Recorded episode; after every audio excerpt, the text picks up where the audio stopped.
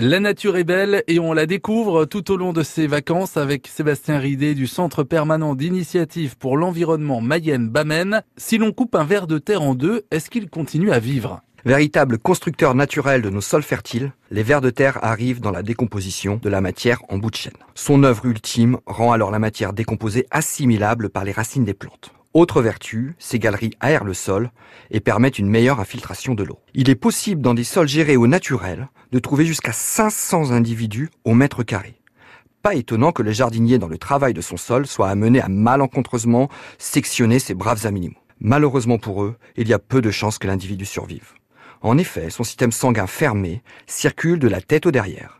Il en a de même pour son système nerveux. Toute coupure empêchera donc son organisme de fonctionner normalement. Dommage pour eux, ces derniers ne sont pas pourvus de la capacité de reconstruction de leur organisme comme la nature a su le faire chez d'autres espèces.